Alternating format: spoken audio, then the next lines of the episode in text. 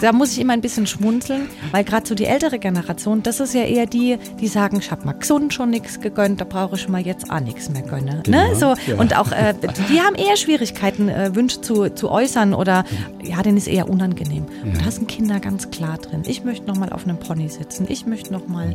ins Schwimmbad. Talk mit Tees. Die Wünschewagen vom ASB erfüllen in ganz Deutschland letzte Wünsche, wenn ein Mensch stirbt. Wenn Angehörige überfordert sind, wenn ein Fahrgast nur liegend transportiert werden kann, pflegerische medizinische Betreuung benötigt wird oder sich die Familie den Ausflug alleine nicht zutraut. Den Wünschewagen in Mannheim, den gibt es seit 2016. Und Tina Schönleber ist die Chefin dort und wird uns von besonderen Wünschen und der Organisation dahinter erzählen. Herzlich willkommen. Ja, vielen herzlichen Dank, dass ich da sein darf. Ja. Du und dein Team, ihr begleitet Menschen, die wissen, dass sie sterben. Würdest du das als einen schweren Job bezeichnen? Jein. ich würde es eher als einen, einen, einen sehr aufregenden und abwechslungsreichen Job be- bezeichnen, mh, die so unterschiedlich wie unsere Menschen sind äh, Ja. oder unsere Fahrgäste, so nennen wir sie immer ganz Okay, die liebevoll. Fahrgäste, schön. Ähm, so unterschiedlich diese Menschen sind, so unterschiedlich sind ihre Diagnosen und so unterschiedlich sind ihre Wünsche. Ja. Das heißt, ähm, es ist immer besonders, es ist immer äh, äh, besondere Wunschfahrten und es sind auch immer äh, ja ganz besondere Herausforderungen, die uns dann entgegensprechen. Bevor wir über die Herausforderungen sprechen, sprechen wir mal über die Wünsche. Was sind das für Wünsche? Und die sind ja wirklich auch breit gefächert. Da kann ja, Ja. alles Mögliche dabei sein. Ja. Wie zum Beispiel. Ähm, wir haben, ich denke immer, dass, dass ich, irgendwann mal muss ich doch alles gesehen haben und irgendwann habe ich doch bestimmt mal alles organisiert. Und jetzt so nach fünf Jahren kann ich sagen, nein, es ist immer wieder besonders. Das sind natürlich zum Teil äh, geografische Wünsche. Also ich möchte noch mal an einen gewissen Ort. Ja. Ähm, äh, ich habe da meine Kindheit verbracht. Ich möchte, ich habe mein Leben lang immer äh, Urlaub an der Ostsee gemacht. Deswegen möchte ich an diesem bestimmten Ort noch mal. Ähm, es sind aber auch Terminwünsche. Also einfach die Tochter heiratet am 13. Juli diesen Jahres und da wäre, wäre man gerne dabei. Also das Ja. sind natürlich auch. Dann sind es äh, besondere Sehnsüchte, nochmal vielleicht einen Star zu sehen oder ein Konzert zu erleben. Das sind äh, auch ganz, ganz äh, gerne äh, Wünsche, die gerne äh, geäußert werden. Und dann sind es aber auch sehr viele emotionale Wünsche. Ähm, ich möchte nochmal in meinen Schrebergarten so ein paar Sonnenstrahlen genießen und einfach weg vom Hospiz und vom Krankenhausalltag. Ja. Wie weit darf es denn weggehen? Die Wunschfahrt sollte binnen eines Tages erreichbar sein. Das Okay, ist so unser, unser Maßstab. Ja, genau. das ist, da ist die Ostsee gerade noch drin. Ja, genau. Was gab es denn auch für ausgefallene Wünsche? Die, Wo du wirklich erstmal geguckt hast, okay, das Ja. jetzt aber speziell. Also ich kann mich an meinen allerersten Wunsch erinnern. Das war ein Professor, der Hm. nochmal ins Landesgeneralarchiv nach Karlsruhe wollte und sich mit dem Archivar austauschen. Ja.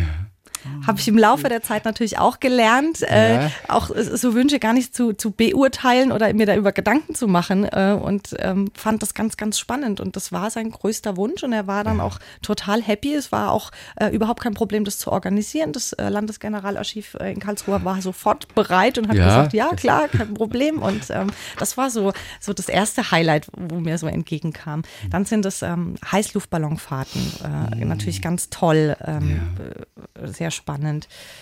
Die Fahrten ans Meer sind immer ganz besonders, klar. Das sind natürlich aber auch immer sehr, sehr lange Strecken. Mhm. Ja. Das muss man natürlich auch bei der Organisation mit einplanen. Ähm, Und ein Tag heißt hin und zurück an dem einen Tag? Nein. Übernachtung ist Nein, mit drin. Genau, Okay. das ist natürlich jetzt in Corona-Zeit nicht möglich. Wir Ja. machen jetzt in Corona-Zeiten äh, Tagesausflüge. Ja. Äh, das sind Übernachtungen nicht möglich. Aber wenn es dann wieder möglich wäre, dann ähm, Mhm. wäre es ein Tag hin, ein Tag vor Ort und ein Tag zurück.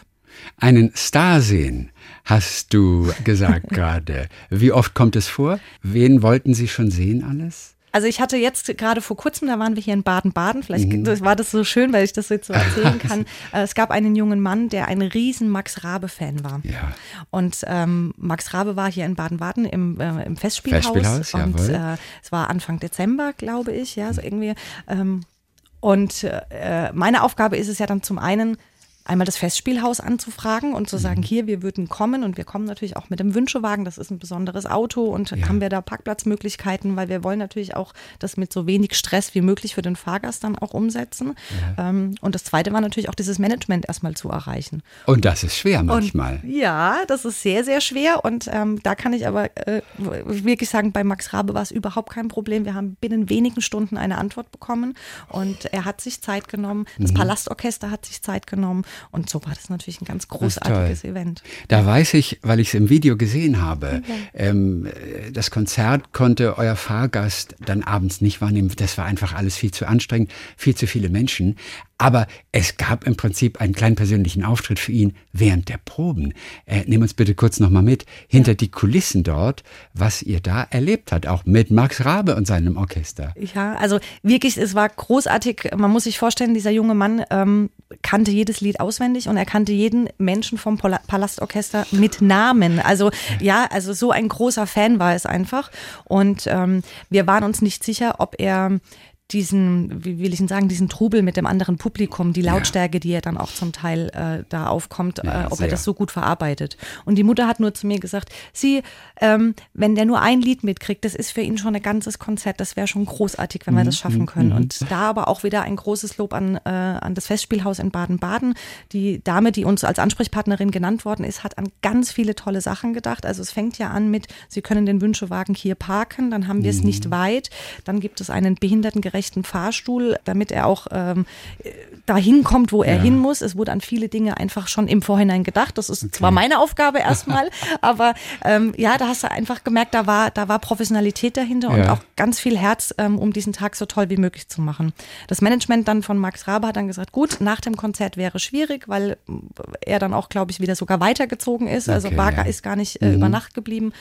Somit war klar, das musste vor dem Konzert stattfinden. Und dann waren wir halt bei diesen Proben live dabei und mit auf der Bühne. Und Ja. äh, das war natürlich ein ganz großartiges Erlebnis, auch für die Ehrenamtlichen. Auch für die Ehrenamtlichen. Ja. Und Max Rabe hat dann auch speziell für ihn gesungen. Er durfte sich dann wohl sein Jürgen. Lieblingslied wünschen Ja? und hat dann wohl Oh. auch gemeinsam mit Welches ihm. war das? Ähm, ich meine, die- dieses Lied mit dem ein bisschen Glück oder ein, ein oh, da bin ich jetzt genau. Okay. Jetzt Ich kenne mich, auch nicht, erwischt, ich kenn mich auch nicht so gut aus mit Max Rabe. Genau. Aber äh, hätte ja sein können, dass du Ja. gerade weißt, welches Lied das ist. Oder dass es auch ein, eine spezielle Bedeutung hatte für euren Gast, für euren Fahrgast. Ne? Also ich glaube, er war einfach so hin und weg. Und das war auch so, Mhm. das sind ja so Momente, die werden ja dann auch wirklich ähm, zelebriert. Die Mutter hat ihm dann einen Anzug gekauft, dass er also wirklich auch ganz schick war. Und Okay. ähm, das machen wir immer wieder, diese Erfahrung, dass wir sagen, wir machen keine Überraschungen, dass wir jetzt Mhm. mit Angehörigen irgendwas heimlich organisieren und an dem Tag kommen wir dann, Ja. weil Vorfreude ist die schönste Freude. Ja. Ich hätte es nie für möglich gehalten, aber besonders in diesen Lebenssituationen oder in diesem letzten Lebensabschnitt, ähm, Mhm. den wir da begleiten, ist eher die Erfahrung, dass die Menschen nochmal dann gut essen, äh, sich drauf freuen, mit Mhm. der Physiotherapeutin nochmal üben, weil sie auf diesen besonderen Tag natürlich Kräfte haben wollen und darauf hinarbeiten. Ja. Und ähm, deswegen ist Vorfreude einfach die schönste Freude. Welcher Star wurde denn noch angefragt? Also das war jetzt, äh, die, der Mannheimer Wünschewagen war jetzt Max Rabe das große Ja, Highlight. okay, äh, gut, wir haben toll. aber ja 22 Wünschewagen deutschlandweit. Mhm, also genau. äh, wir haben es geschafft, in jedem Bundesland mindestens einen zu etablieren. Und ähm, Sa- Sarah Connor war schon, äh, hat auch sich ganz viel Zeit damals für den Fahrgast genommen. Wir waren aber auch schon auf diversen Rockkonzerten. Mhm. Ähm, ich glaube, Tote Hosen Konzert und so. Also Oh. ja, ähm, das, äh, ja, es ist, du siehst, ganz breit gefächert. Ja. Es ist aber natürlich eine große Herausforderung für uns. Wenn jetzt jemand eine, eine Wunschfahrt bei uns meldet, als Beispiel, ich möchte nochmal einen Sonnenuntergang von einem Berg.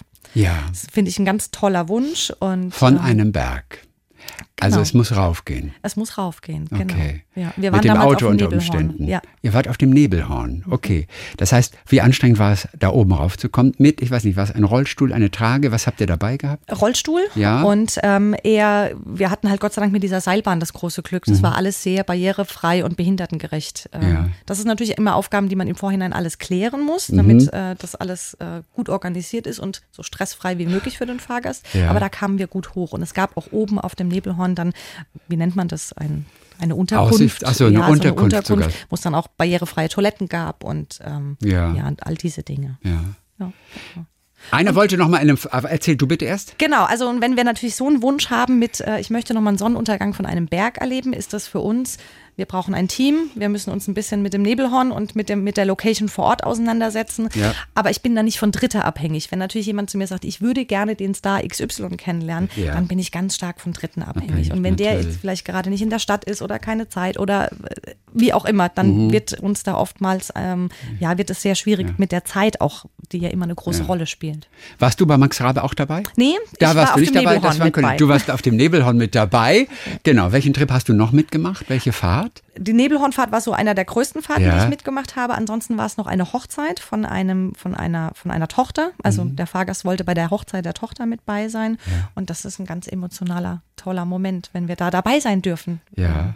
Und da fühlt man sich nicht so ein bisschen außen vor. Oh, wir- Überhaupt oh, wir, oh, wir stören hier gerade. Nein, gar Wir nicht. gehören doch gar nicht dazu. Nein. Auch das ist ein großer Unterschied. Ich, ähm, wenn man überlegt, die Rettungsdienstkollegen berichten dann ganz oft, wenn sie auf Einsätze kommen, dann ist das doch eher alles etwas besetzt. Ne? Also es ist Mhm. nicht dieses, aber Wünschewagen hast du binnen wenigen Minuten, wenn du die Leute kennst, ein Vertrauensverhältnis Mhm. aufgebaut. Es ist eine gute, ausgelassene Stimmung und ähm, ich sage immer, dieser Kreislauf der Dankbarkeit. Der Fahrgast ist sehr dankbar, dass wir diesen Wunsch erfüllen. Mhm. Ja. Die Ehrenamtlichen sind sehr, sehr dankbar, dass wir, ähm, dass sie dabei sein dürfen, dass sie teilnehmen in so einem besonderen Moment. Und die Angehörigen wiederum sind sehr dankbar, dass sie ihrem Fahrgast nochmal, also dass sie Mhm. ihren Lieben nochmal so gelöst sehen und das ähm, an diesem Tag dabei sein dürfen. Einer wollte, soweit ich weiß, auch nochmal Ferrari fahren. Ja. Das ist ein Ferrari-Freak. Ja. Freak. Was habt ihr mit dem gemacht letztendlich? Wir, wir haben ein Ferrari organisiert Okay. und ähm, auch da. Bei, bei, bei einem Autohaus oder was? Genau, wir sind wirklich, an- wir sind in ein Autohaus nach Frankfurt, haben ein bisschen rumtelefoniert, aber auch da, die Bereitschaft war sofort da. Ich habe in diesen fünf Jahren Wünschewagen noch nie erlebt, dass jemand gesagt hat, oh nee, das machen wir nicht oder oh nee, das ist uns, das Thema ist uns nicht, da haben wir, haben wir irgendwie Angst vor oder, oder, nee, ganz im Gegenteil. Die Leute sind offen und sie wollen uns immer helfen und unterstützen. Und somit war das auch bei diesem Autohaus, äh, war in Frankfurt äh, dieses Autohaus und die haben gesagt, klar, kommt vorbei, wir stellen u- euch auch einen Fahrer. Ja, okay, ja, Und, das ist ja ähm, ganz wichtig. Genau, ne? Und ähm, Denn es sollte nicht unbedingt mit 60 Stundenkilometern nur einfach, äh, oder durch du, Frankfurt durch, die 50. Lust, das war ja die lustige Story da dran. Ähm, es ist natürlich spannend. Die Angehörigen haben natürlich auch Angst um ihren Fa um, um ihren Lieben, klar. Ja. Und dann rief mich vorher die Tochter an und sagte zu mir, sie, ich habe aber jetzt nochmal mit dem Arzt gesprochen, das ist ganz wichtig, aber nicht zu schnell fahren. Ja. Und das ist natürlich der Widerspruch an sich. Und äh, ich habe das natürlich auch den Ehrenamtlichen dann weitergegeben, habe gesagt, hier, äh, es besteht große Angst und auch natürlich ähm, kann man ja auch nachvollziehen, Ja. aber guckt einfach ein bisschen, wie es ihm geht, wie der Tag, wie er auf dem Tag drauf ist und dann und dann ist dieses tolle Video entstanden, wie der nach dieser Fahrt also in die Kamera sagt, er ist noch nie so schnell in seinem Leben gefahren und das war das Größte und Tollste, was er je erlebt hat und das ähm, ja, das war es wert, Christian, das war es wert. Wie Also, schnell war das denn? ich glaube 180 ist er irgendwie. Und ja. wo? Auf der Autobahn? Auf der Autobahn, ja, freie Oder auf dem Nürburgring? Nee, freie Fahrt hier. Also Okay, auf, offenen, Fahrt auf offenen Straßen. Okay. Und was haben die Verwandten, was hat die Familie gesagt dann, die sich ja Sorgen gemacht hatten? Er solle nicht so schnell fahren? Ich glaube, die waren einfach nur dankbar, dass er so, in dem Moment war das dann natürlich vergessen. Die Sorgen, die man davor hat, ähm, mit klappt das alles, äh, Mhm. hat er die Kraft, ja, passiert hoffentlich nichts, Ja. die sind dann in dem Moment einfach vergessen. Was machen diese Fahrten mit den Menschen, von denen wir ja jetzt erstmal denken, schafft man das überhaupt in einer Phase, in der man weiß, man wird bald sterben? Schafft man es, das zu genießen auch tatsächlich? Wie erlebt ihr diese Menschen auch während dieser Fahrt und dann aber auch danach? Ja, Vielleicht hast du so auch ein, zwei Beispiele, auch die Ja. dir sofort einfallen. Das ist äh, eine ganz, ganz spannende Frage von dir. Jeder, der sich so ein bisschen mit dem Thema Tod und Sterben auseinandersetzt, kennt vielleicht auch die verschiedenen Sterbephasen, die man ja so dann durchläuft. Ja. Ähm, da ist unter anderem, ich werfe jetzt einfach mal Stichworte ja. ein, ähm, es ist die Wutphase, dass ich einfach wütend bin auf alles Ja. und vielleicht auf mich selbst oder aber auch auf die Umwelt um mich herum. Ähm, es gibt eine Depressionsphase, wo ich einfach ganz traurig bin und sage, es hat alles eh keinen Sinn und ähm, verliere den Lebensmut.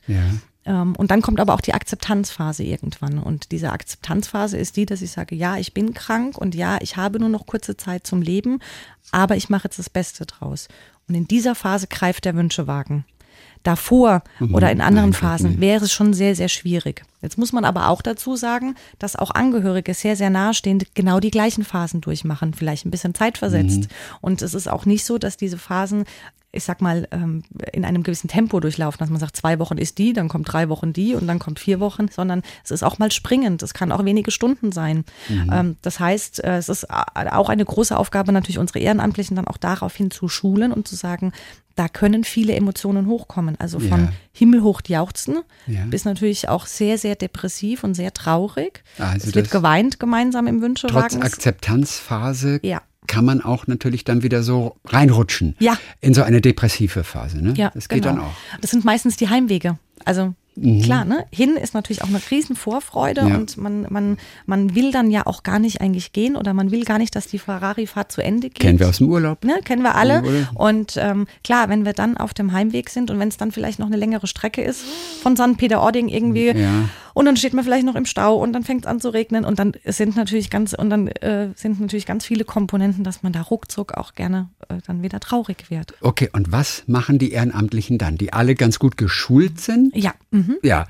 Wie gehst du mit jemandem um, der dann äh, eigentlich natürlich in der Akzeptanzphase ist und es auch genossen hat, diesen Tag und dann aber nach einem schönen Tag, der ja was Schönes auch zurücklassen sollte, dann aber plötzlich, wenn auch nur vorübergehend, eigentlich emotional abstürzt kurz. Gibt verschiedene Möglichkeiten. Also das eine ist natürlich ihn auch da etwas drin auch zu lassen. Das darf er auch. Man darf traurig sein, man darf weinen und man darf auch, ist ja auch eine Art der Verabschiedung und ähm, sich damit nochmal mit zu befassen. Die nächste, also was immer ganz gut funktioniert, ist, wir machen Bilder.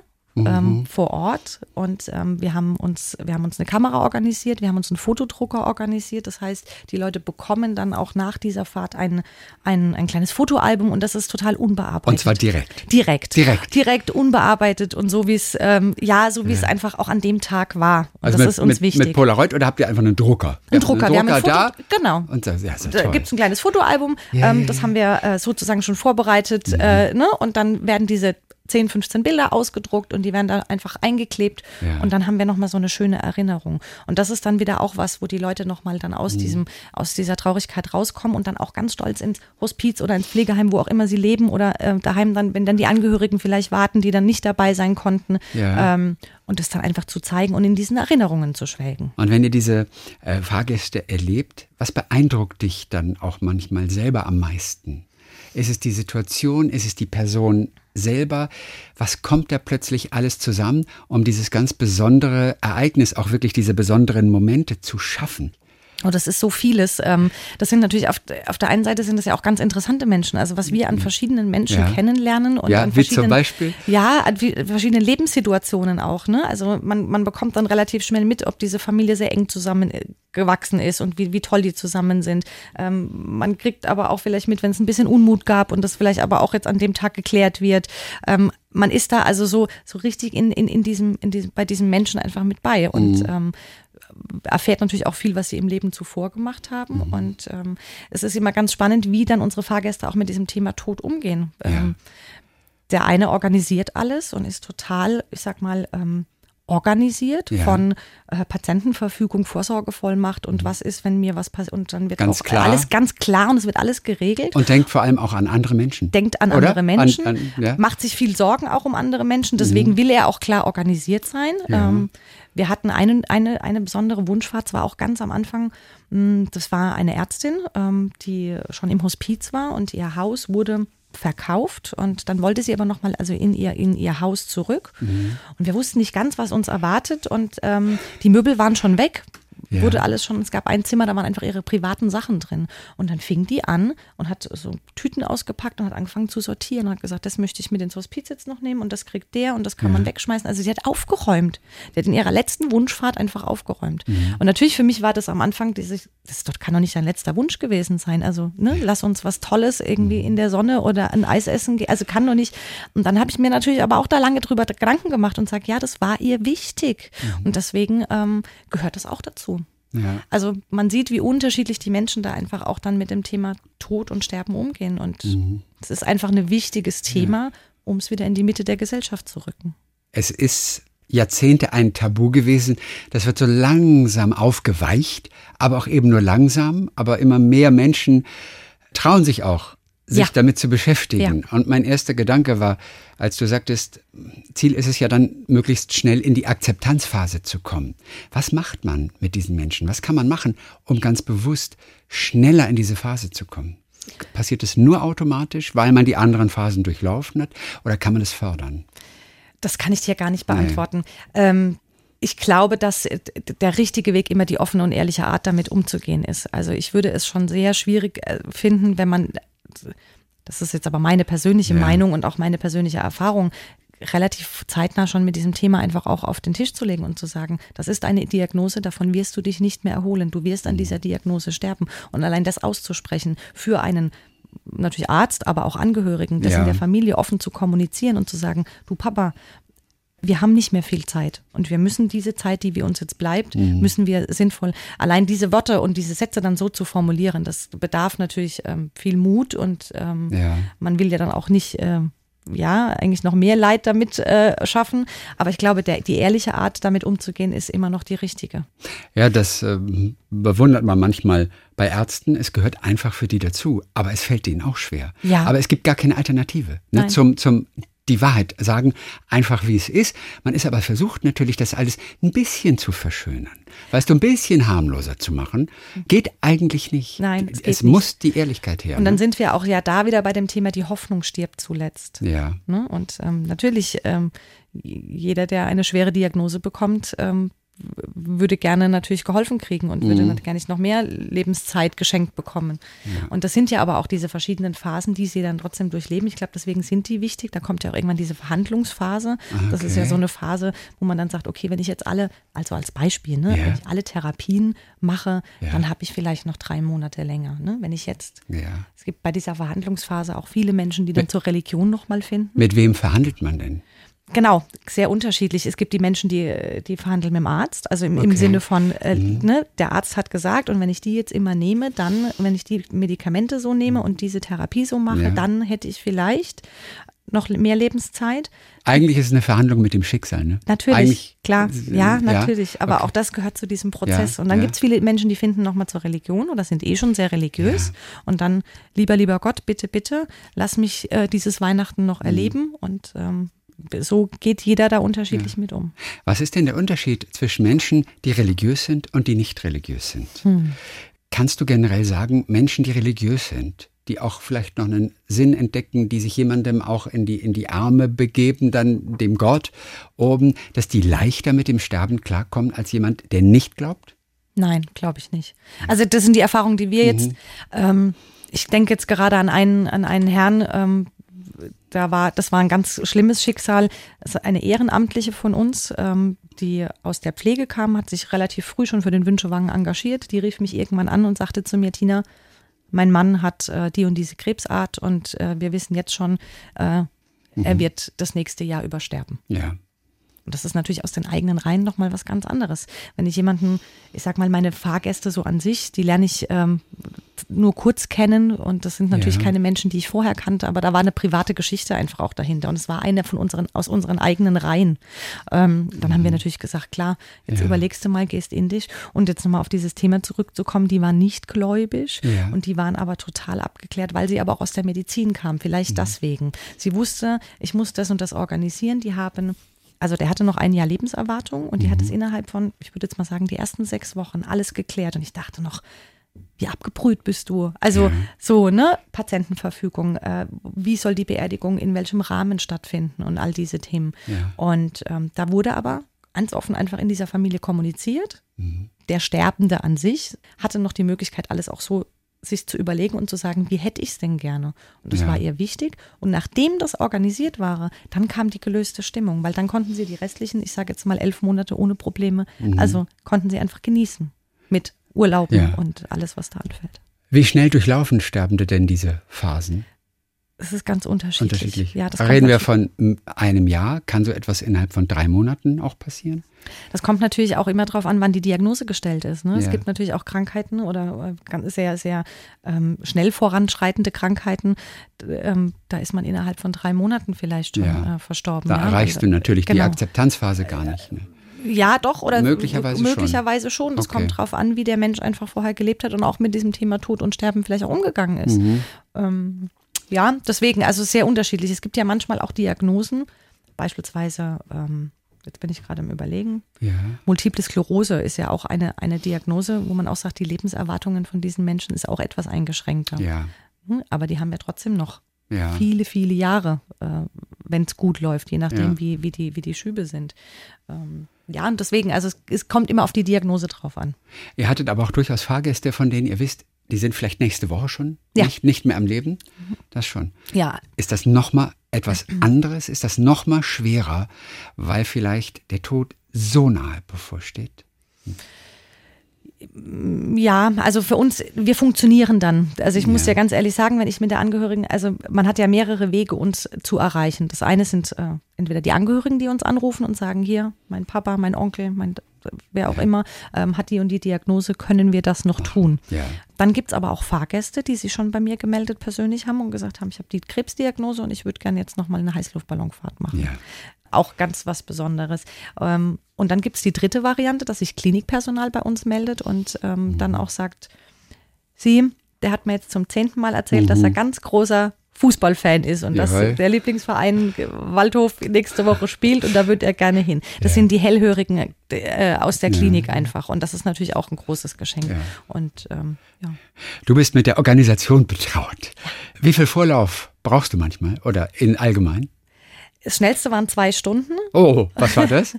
Die Dame wollte einfach zu Hause sterben. Ja, das ist okay. natürlich, wenn man mal davon ausgeht, dass ähm, bestimmt 70, 80 Prozent der Befragten gerne zu Hause sterben möchten und Mhm. es aber nur 10 bis 20 Prozent schaffen. ja. Und das war einfach ein Anruf, der so spontan kam.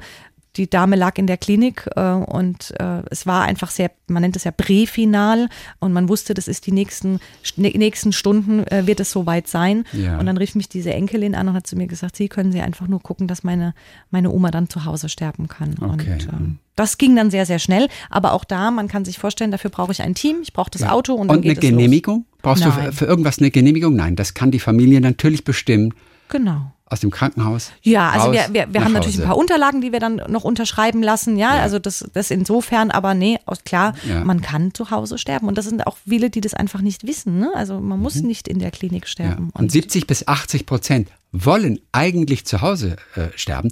Warum aber schaffen es nur 10 bis 20 Prozent? Warum? Ich glaube, es ist die Angst, die Angst, was falsch zu machen, die Angst. Ähm, Also, Sie von- wollen, aber letztendlich äußern Sie den Wunsch nicht und bleiben zur Sicherheit dann doch im Krankenhaus. Genau, ja. Okay. Das ist, ähm, es ist natürlich aber auch die Angst, auch wie geht's mit meiner Versorgung weiter? Was ist, wenn ich Schmerzen kriege? An wen wende ich mich, wenn ich Schmerzen kriege? Ähm, wenn ich Sauerstoff benötige? Das sind alles Dinge, die kann man organisieren, ist aber Ja. natürlich jemand, der nicht im Thema ist. Da kommt ein Berg an, an, an, an Dingen auf einen zu, dass man sagt, nee, dann lassen wir sie lieber in der Klinik oder im mhm. Pflegeheim oder im Hospiz. Und dann ist natürlich der Wunsch mit, ich möchte zu Hause sterben, dann Ja. doch etwas weiter wieder in den Hintergrund gerutscht. Also manchmal innerhalb von zwei Stunden Mhm. lässt sich das organisieren. Aber es kann auch wie lange dauern? In der Regel brauchen wir eine Woche bis 14 Tage von Wunscheingang bis zur Okay. Erfüllung. Also da achten wir schon drauf, dass wir da auch sehr schnell ähm, Ja. das natürlich machen. Was ich natürlich nicht beeinflussen kann, sind diese Terminwünsche. Ne? Wenn jetzt jemand sagt, ich würde gerne am 23. März, dann sind es bis dahin jetzt einfach noch ein paar Wochen und dann, Mhm. dann arbeiten wir darauf hin. Dann ist das, äh, aber in der Regel gucken wir, dass wir so schnell wie möglich die Wünsche abarbeiten. Das heißt, welches war für dich eine ganz besondere Herausforderung, weil es einfach auch schwer war zu organisieren? Und du brauchtest die vollen zwei Wochen. Was immer äh, Thema ist, wir haben uns am Anfang auch noch nicht ins Ausland getraut. Auslandsthema, ne? Also ähm, wir hatten mal äh, eine Dreijährige, die sich unbedingt gewünscht hat, in- ins Disneyland nach Paris zu fahren. Und damals war ich auch äh, Mutter von einer Dreijährigen und dachte noch, Disneyland Paris. Also ich funktioniere dann, ne? Man merkt dann, ich bin dann in meinem Schema, dass ich sage, okay, macht es Sinn, überhaupt mit einer Dreijährigen ins Disneyland zu fahren? Ähm, kann sie da überhaupt das so genießen? Kann sie die Fahrgeschäfte überhaupt genießen? Und dann habe ich es verstanden. Sie wollte alle Disney-Prinzessinnen kennenlernen und live sehen. Weil der erste, meine erste Intention war natürlich, lass uns doch irgendwie in die Nähe fahren, Europapark und was es alles so Tolles Ja. gibt und zu sagen, hier, ähm, dann haben wir nicht so eine weite Anreise, es ist nicht so anstrengend für den Fahrgast oder für das Kind dann an sich Ja. und wir können den Tag noch besser genießen. Und dann habe ich es aber verstanden, sie wollte die Disney-Prinzessinnen kennenlernen. Und das ist natürlich, also wenn wir dann ins Ausland fahren, das ist so eine Komponente. Dann natürlich auch diese ganze Parksituation. Da war die Familie mit dabei. Wir müssen gucken, wir haben das natürlich mit Übernachtung gemacht. Das Ja. muss äh, barrierefrei oder je nachdem, wie dann auch ähm, ja, ähm, der Zustand ist. Wobei das jetzt bei Mhm. ihr war das alles noch möglich. Die Mutter hat sich, hat, hat sich das alles, also hat sie auch gepflegt und hat um alles sich gekümmert. Das sind verschiedene Komponenten, die dann auf Mhm. einen zukommen. Aber mit drei bist du tatsächlich so klar eigentlich, dass du weißt, was du willst. Ist ja ein wirklich klar Ja. formulierter Wunsch. Ja. Den kann man mit drei tatsächlich auch schon formulieren. Ja, und Was Kinderwünsche sind ja immer großartig. Also das ist ja, da muss ich immer ein bisschen schmunzeln, weil gerade so die ältere Generation, das ist ja eher die, die sagen, ich hab mal gesund schon nichts gegönnt, da brauche ich mal jetzt auch nichts mehr gönne. Genau, ne? so, ja. Und auch, äh, die haben eher Schwierigkeiten, äh, Wünsche zu, zu äußern oder ja, denen ist eher unangenehm. Und da sind Kinder ganz klar drin. Ich möchte noch mal auf einem Pony sitzen, ich möchte noch mal ins Schwimmbad. Und Ja. noch eine Wasserrutsche rutschen und so. Und das ist natürlich dann toll, weil dann kannst du damit auch einfach besser arbeiten. Ja. An welchem Wunsch arbeitest du gerade? Morgen, Ja. äh, also ja, der- jetzt gerade, der ist schon natürlich organisiert, aber morgen fahren wir das nächste Mal. Ähm, Ja. Das ist eine, eine, eine ältere Dame, die ähm, äh, auch sehr pflegerisch betreut werden muss und die hätte es es nicht geschafft, ihren Geburtstag zu Hause zu feiern. Sie ist also in einem Mhm. Pflegeheim und ähm, dieser Geburtstag findet also mit der Familie statt und sie wollte aber auch noch mal sehen, wie jetzt gerade alle so wohnen. Das ist wohl ein etwas größerer Hof und Mhm. ja, und da fahren wir dann morgen mit ihr hin. Wie oft passiert es, dass man einfach eine engere Beziehung zu dem Fahrgast aufbaut, als man vielleicht eigentlich möchte, aber man kann sich dem einfach jetzt nicht entziehen. Das schmerzt natürlich dann besonders, wenn man sich trennt, wenn man weiß oder gehört hat, dieser Gast ist dann doch letzte Woche gestorben. Ab und zu werdet ihr das wahrscheinlich ja auch mal mitbekommen dann. Wie oft passiert das, dass man wirklich eine sehr enge Bindung entwickelt? Doch, tatsächlich. Also ich kriege das auch natürlich von den Ehrenamtlichen auch immer mitgeteilt. Ähm, Mhm. Das hat viel mit Sympathie einfach auch zu tun. Ne? An diesem Tag, es war ein besonderer Moment.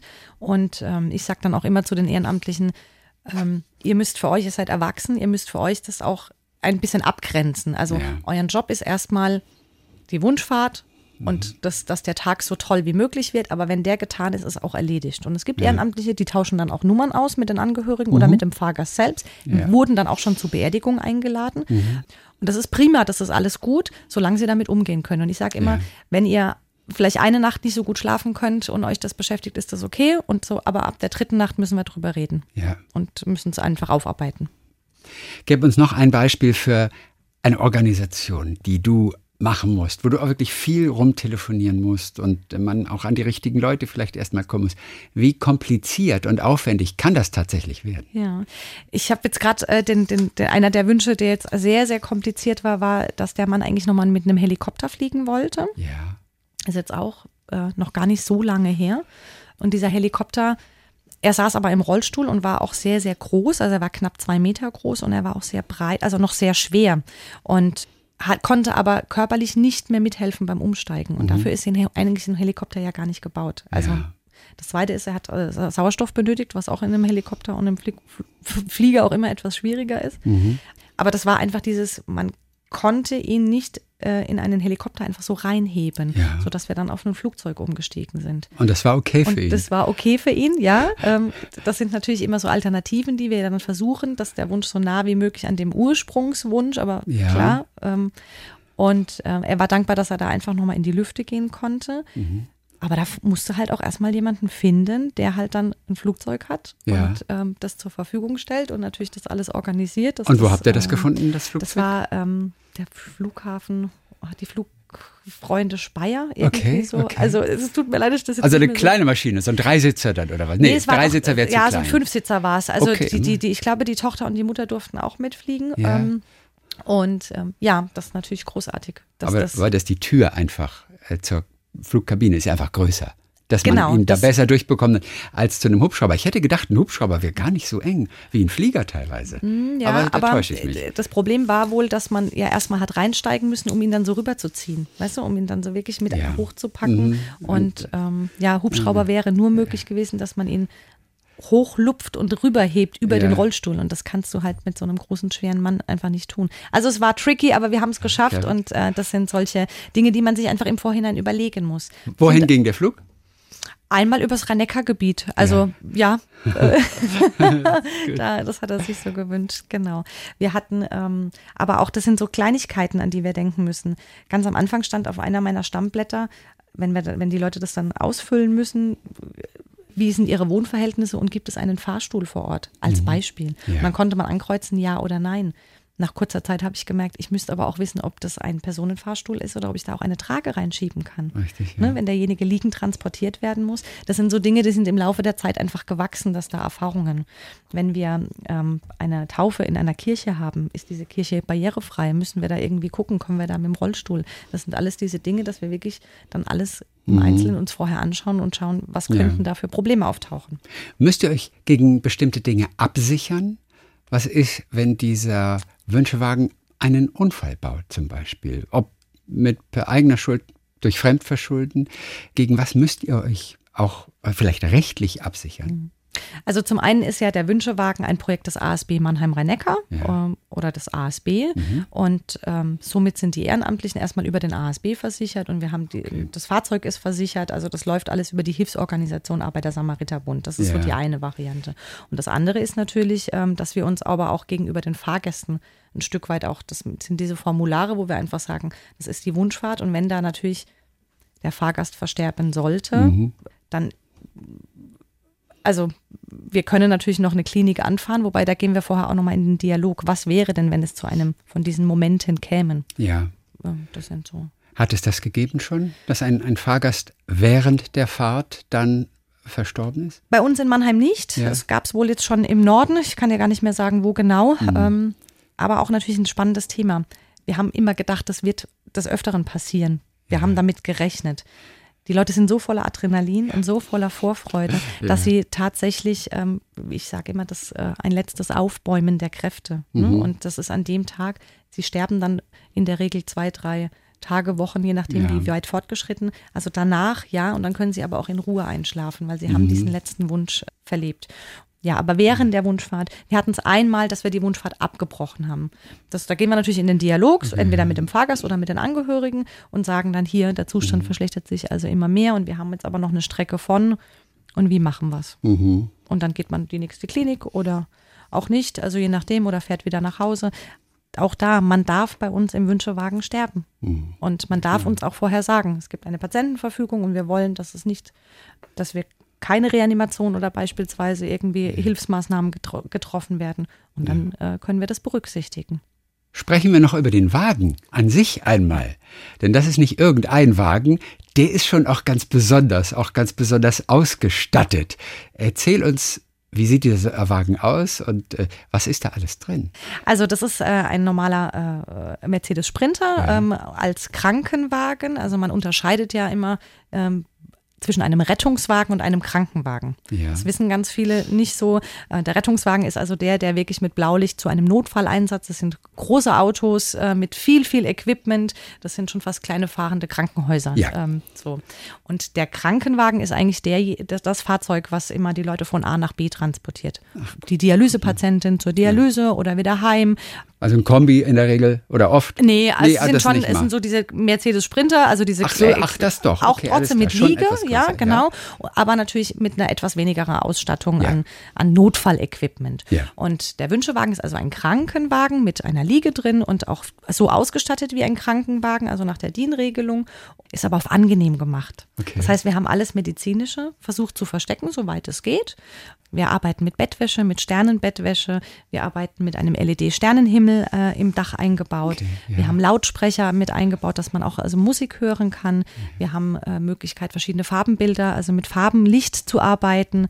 Das ist eine Panoramaverglasung, dass also man rausschauen kann rundherum. Ach, rundherum sogar. Genau, also ähm, auch da, das ist natürlich, ich habe viel gelernt, wie wir den Wünschewagen damals abgeholt haben vom Ausbau, habe ich auch gesagt, oh, wenn das so lange Fahrten sind, sollen wir da nicht noch einen Fernseher mit einbauen und ne? Und dann haben mir aber ganz viele Menschen erklärt, nee, die Leute wollen doch gar keinen Fernseher mehr gucken. Ne, Wenn du lange im Hospiz gelegen hast und wenn du lange Mhm. im Pflegeheim oder Klinik, dann willst du doch rausschauen. Und das war uns wichtig, dass wir das also nicht verbauen mit irgendwas ähm, oder, oder überkleben, sondern dass man eigentlich diesen Rundherumblick hat. Also- Ein Krankenwagen auf angenehm gemacht. Und wer hat das designt letztendlich? Wer kümmert sich um das Licht, um die Stimmung, die auch etwas bewirken soll bei Menschen? Wer hat das gemacht? Also die Ursprungsidee Ja. des Wünschewagens kommt ja von den Holländern. Dort gibt es die Stiftung Ambulance Wishes ähm, und ähm, ein ASB-Kollege aus Essen ist äh, im Urlaub gewesen, hat es gesehen, wie man also an der Trage mit dem Meer rumhantiert und wie man demjenigen geholfen hat, dass er die Füße ins Wasser und dann war, wurde er neugierig und hat sich schlau gemacht, hat also von dieser Organisation erfahren, hat Kontakt aufgenommen und fand das mega gut ähm, und hat gesagt, das brauchen wir in Deutschland hier auch. Hat es als Pilotprojekt dann in Essen, beim ASB in Essen gestartet. Ja. Und dann haben wir aber gemerkt, okay, Essen kommt natürlich irgendwann an seine geografischen Grenzen. Die Anfragen wurden immer mehr. Und so sind wir dann also von den verschiedenen Regionen damit eingestiegen. Und- Und, dieses ja. Design, so wie du eben Ja. sagst, das war natürlich dann auch von den Essenern. Also die haben einfach dieses Pilotprojekt gestartet.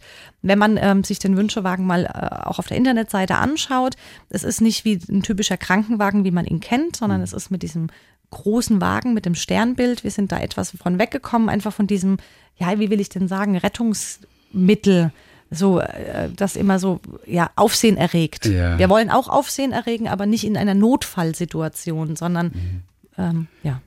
Und was hatte das mit dieser Trage auf sich, als du erzählt hast von den Holländern, was der Essener Kollege bei den Holländern gesehen hat? Was hat ihn da äh, äh, besonders aufmerksam gemacht? Die Art und Weise, wie sie die Trage gebaut haben? Oder Nee, gar nicht, sondern überhaupt, dass eine Trage dann irgendwie am Wasserstrand stand und so, dann zwei verstehe. Sanitäter Ja. geholfen haben. Also das sieht man halt auch nicht häufig, ja, dass dann so ein Krankenwagen irgendwo am Parkplatz vom Strand steht und dann wird derjenige da an, an das Wasser gefahren und ähm, und hat dann und dann wird geholfen, dass er die Füße da ins Wasser steckt. Also man geht ja, Ja. immer davon aus, dass wenn man sowas sieht, dass halt auch kurz was passiert. Aber dass das zum Helfen und zum Wunsch erfüllen war in dem Moment, ähm, Ja. kommt man vielleicht auch erstmal so gar nicht drauf. Was ist überliefert, wie die Niederländer als erstes darauf kamen? Wie haben da die Wunschwagen angefangen? Wisst ihr da irgendwas? Ja, also die Zentrale sitzt in Rotterdam. Ja. Ähm, ich war auch schon dort gewesen. Ich habe ähm, hab mir auch ein Bild gemacht. Ich glaube, dass derjenige, der das erfunden hat, auch aus dem Rettungsdienst kam und einfach gemerkt hat, dass es, der hat dann auch viel von diesen Krankentransporten gemacht, dass Leute von der Klinik entlassen worden sind, im Sinne von austherapiert und ihr dürft nach Hause oder ins Hospiz. Und dann wurde ganz viel immer von den Fahrgästen, also oder von den Patienten geschwärmt, so dieses, ach Gott, könnte ich noch mal ans Meer oder ich könnte doch noch mal. Und da hat er gemerkt, da ist ähm, ein Bedarf da. Ein Bedarf, der ja nicht finanziert ist oder dem, den man sonst nirgendwo hat einreichen können. Ja. Das zweite ist, äh, glaube ich, die größte Komponente ist einfach dieses Liegen transportieren. Es gibt viele Angehörige, die zu mir sagen, ich könnte das selber machen, aber ich kann es mit meinem Pkw nicht leisten. Ja. Wenn jemand Sauerstoff benötigt beispielsweise oder halt äh, liegend transportiert werden muss. Und so kam der auf die Idee mit diesem, mit diesem Krankenwagen und in Rotterdam ist es äh, ein bisschen anders wie in Deutschland. In Deutschland haben wir ja dann in jedem Bundesland einfach der Geografie geschuldet, halt einen Standort. Ja. Und, in, und in Holland ist es so, dass sie alle morgens aus Rotterdam ausströmen, weil halt die Holländer ja doch etwas kleiner sind und Ja. äh, da sind dann, ich weiß nicht, zehn Fahrzeuge und dann Ja. strömen die morgens zum Wünscherfüllen aus. Und ich habe mir sagen lassen, es gibt sogar besondere Stoßdämpfer. Ja, Deluxe, damit Ja. das besonders abgefedert wird. Genau, und auch die. Trage ist mit einer besonderen Federung und wir haben eine besondere Decubitus-Matratze, dass wenn die Leute wirklich Langstrecke liegen müssen, dass das Mhm. so angenehm wie möglich einfach für die Menschen ist. Was für ein tolles Projekt. Es sind besondere Erlebnisse für viele. Sowohl für die Ehrenamtlichen natürlich, als auch für die Angehörigen und für den Fahrgast an sich ohnehin. Wie ist das mit der Finanzierung? Ihr lebt von Spenden natürlich. ähm, Die Begleitenden sind dann Ehrenamtliche. Wie finanziert sich der Wünschewagen ansonsten? Es ist ein rein spendenfinanziertes Projekt. Rein Das Spenden. heißt, wir haben keine Möglichkeit, das irgendwie abzurechnen oder äh, auf, auf, auf öffentliche Töpfe zurückzugreifen oder so. Das heißt, wir sind einfach angewiesen auf Freunde, Gönner und Sponsoren. Mhm. Und deswegen freuen wir uns natürlich über jeden, der dem Projekt wohlgesonnen ist und uns was Gutes tun möchte.